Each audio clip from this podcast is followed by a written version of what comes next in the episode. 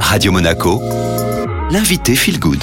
Et comme chaque lundi, avec beaucoup de plaisir, je retrouve Florent Favier. Florent, vous êtes expert en transition environnementale. My Positive Impact, c'est parti. On va zoomer sur la mode, qui représente d'ailleurs la seconde source de pollution derrière l'industrie du pétrole, avec plus de 140 milliards de vêtements produits chaque année. Et vous avez peut-être d'autres chiffres à nous communiquer, Florent. Par exemple, mon beau polo en coton bio a nécessité l'équivalent en eau de 85 douches de 3 minutes, 2600 litres. Mon jean, c'est un an de douche, 11 000 litres, sans compter les pesticides liés à la culture du coton, plus la coloration par produits chimiques hautement toxiques. Ces produits chimiques sont responsables de 20% des pollutions aquatiques dans le monde, rien que pour teinter nos vêtements.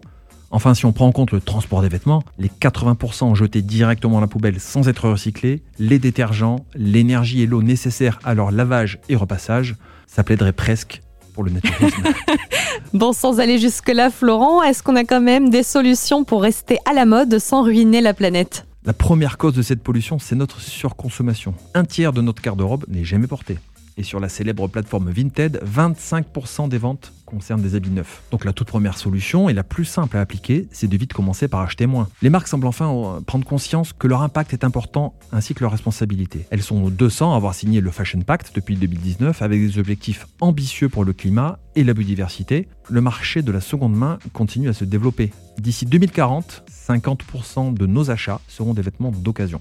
on peut aussi capter les microfibres dans la machine à laver grâce à des pièges qu'on met dans le tambour, comme la Cora Ball. Puis il y a des sacs dans lesquels on peut mettre les vêtements ou des filtres externes euh, qui filtrent les microfibres. Dès 2025, la France obligera d'ailleurs les constructeurs à en installer en série sur leurs machines. Enfin, des initiatives comme la location de vêtements voient également le jour. Si c'est pour ne jamais mettre un tiers de nos vêtements, alors le meilleur conseil reste en effet de ne pas les acheter et les louer le temps de s'en lasser peut être une excellente solution pour nos océans. Merci beaucoup Florent Favier. Évidemment, euh, on vous retrouve la semaine prochaine, lundi, hein, pour My Positive Impact. En attendant, tous les podcasts sont disponibles comme à chaque fois sur Spotify, Deezer, Apple Podcast et iTunes.